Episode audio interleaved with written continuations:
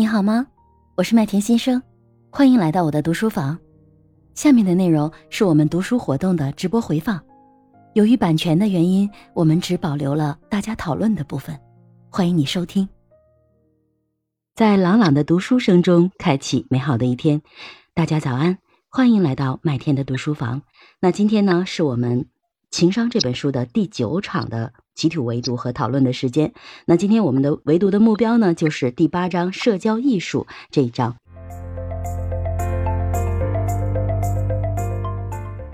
那刚才呢，古希姐姐完成了第八章社交艺术第一个部分，整章导读的这个部分，我看到了几个部分，就是我们会发现关键情绪潜能的萌芽在。两岁的时候就会出现，那么它包括了了解他人的感受，采取对应的行动，进一步塑造这些感受，还有呢调节他人情绪。那么这些呢都是未来人际关系艺术的一些核心。而且呢，书中其实也提到了同理心、同情心，正是人事技巧的基础。正因为有了情商，有了同理心，才能在人事技巧上呢日渐成熟。那么人事技巧呢，才是处理人际关系的社交竞争力。呃，像我刚才讲的一样，就是我们读这本书，我们要从树干、呃树根去了解，从脑神经科学去了解，然后了解树干它的成因到底情商是什么，然后再去了解具体的人事技巧。可能那个时候它已经到了小小的树杈，还有呢就是树叶，可能已经到了那个维度上。其实这本书在前面这个部分已经让我们很清晰的看到这个部分了。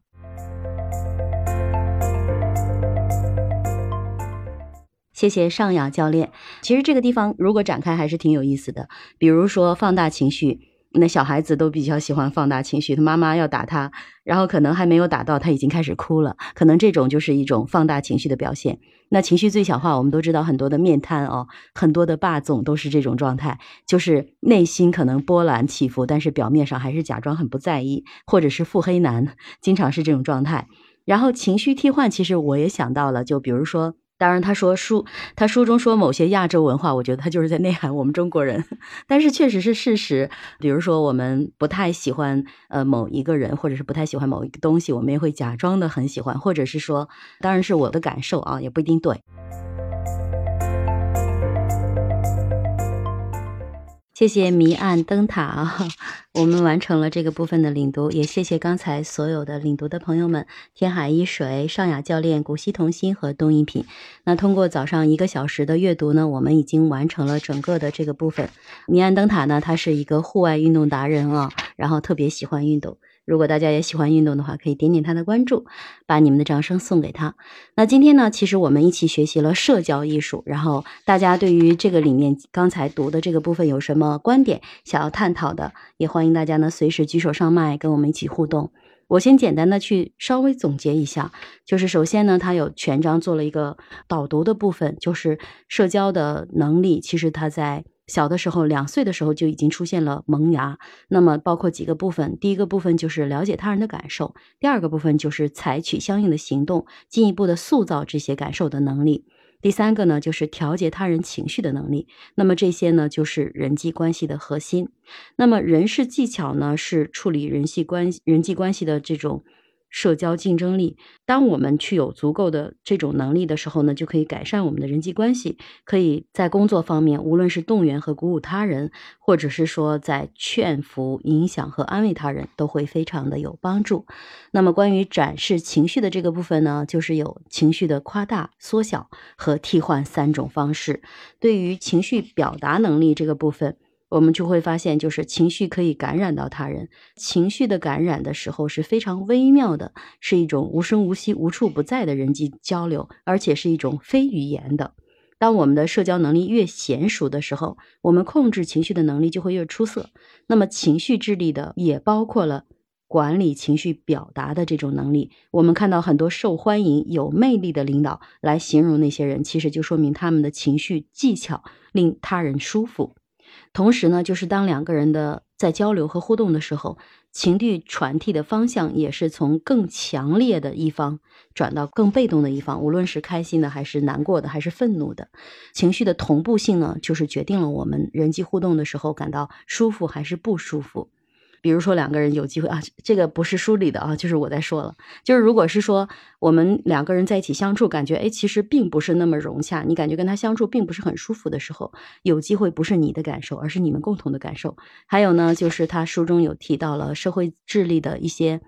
基本的原理，他把人际智能呢分成了四种单独的能力，组织团队的能力，这个呢是领导者的基本的技能。那么我们要能够去通过这种能力去发动，并且去协调团队，努力的开展工作。第二种能力呢，就是协商解决办法的能力，调停的能力。那他们呢，在于这种外交、仲裁、法律、中介等等这个部分就会。非常有优势。第三个部分呢，就是人际关系、同理心。我还记得，就当时我在一四年，当时我们公司在做大规模的组织优化的时候，经常参加我们节目的，无论是读书会还是我的麦田的圆桌会议的朋友，应该都听我讲过这个故事。当时的话呢，我们就有一个当时的人力资源主管，就是那个时候，因为有两个经，有三个经理，一个是薪酬绩效的经理，一个是。招聘的经理，还有一个呢，就是负责员工关系和企业文化这个部分的经理。但是当时就是因为我们是二十天要裁掉五百个人，所以我把每一个经理他们是分了部门的，其中就负责薪酬绩效。大家都知道啊，这种人他一定是学数学、学统计、直男型的这种理科思维的。然后当时再让他去做这种员工关系，在协商员工离职的时候。他就会跟员工拍桌子，两个人就打起来，然后最后我还要去派其他人来协调，所以后来的话，我就把这个这个工作的分派稍微调整了一下，因为当时其实想的就是所有的经理，你们能做到这个级别，肯定也有这部分的能力，然后我们为了快速的去多个部门所有的。岗位同时联动，所以我就把大家是按部门去分了。但是后来发现这样不行，那那个经理他整天跟人家拍桌子，后来就变成了我们会把他的工作重点就还是在薪酬绩效这块推动这块的东西。一旦谈判的文件签好了之后，他这边快速的能把他这个离职工资给他算好，补偿金算好就可以了。所以，其实，在这个角度也会发现，就是无论是什么样的人吧，呃，在不同的岗位上，他能发挥到他最核心的价值就好了。这个对于我们领导者、对于管理者，我认为是非常有价值的。还有一个呢，就是社会分析能力，能够体察和领悟他人的感受、动机和关怀。那这种人的话，就是在建立亲密关系或者是融洽感。比如说，我觉得他可能比较适合销售，或者是说演员。或者是说培训师、演讲、演讲等等这样的公众表达的人物，他可能在这个能力上面会比较强。这个是关于社会智力方面的一些基本的原理。然后呢，就是一旦缺乏这种社会竞争力，嗯，也很心疼这些孩子啊。而且确实是社会上确实有很多这样的人，我们会发现很多的这种边缘人。那么其实他们是需要帮助的，他们是缺乏这种呃社交的能力的。还有呢，就是书中还有提到了，就是交际花和变色龙，那么都是牺牲个体真实的这种满足感为代价，让自己成为受欢迎的人。我们之前在哪一期我有点忘了，当时我们有就是我有举了一个例子，应该是第二章的时候，应该是在情商的第二章，当时我有提到就是有情商和舔狗 和讨好者，还有和阿谀奉承它的区别是什么？有情商，我认为它核心的就是他又有自我，他又有立场。但是如果是说那种舔狗，呃，这个舔狗应该怎么说啊？就是他可能就是没有自我。一味的去满足别人，那可能他跟交际花还不太一样。还有一种呢，就是那种我们在职场中经常看到那种领导身边的红人，有一些他可能就是会溜须拍马的那种阿谀奉承的。但是其实这种人可能他在工作能力上不一定特别强，所以他需要在其他能力上去发挥，让领导去给他机会。但是其实从长远的职业的角度，我认为其实他为什么会出现这种状况，是因为他没有立场。就是他自己没有他自己任何的观点，领导说什么就是什么，唯领导独尊啊！当然，这个可能是一种生存职场的生存法则。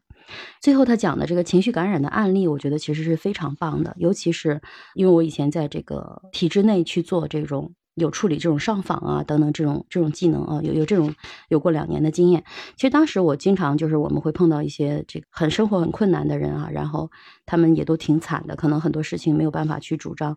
然后就会哭啊闹啊，其实也会碰到，包括后来就是我在管运营的时候，也经常会碰到一些客人大发脾气啊。如果那个时候我研读了这种案例啊，可能会处理的会比较好。那那个时候其实跟那些来上访的人可能说的更多的一件事儿就是制度啊、流程啊、标准啊、规则呀，可能讲的是这些东西，而没有用同理心去跟他们去沟通和互动。我觉得在这个点上，其实那个时候还是太年轻了，也不懂、无知。所以呢，在这里也倡议一下大家，如果你们碰到了一些人，他只跟你讲规则，其实有机会是他的一种无能，而不是他不愿意。我们用善意的角度去理解这件事情。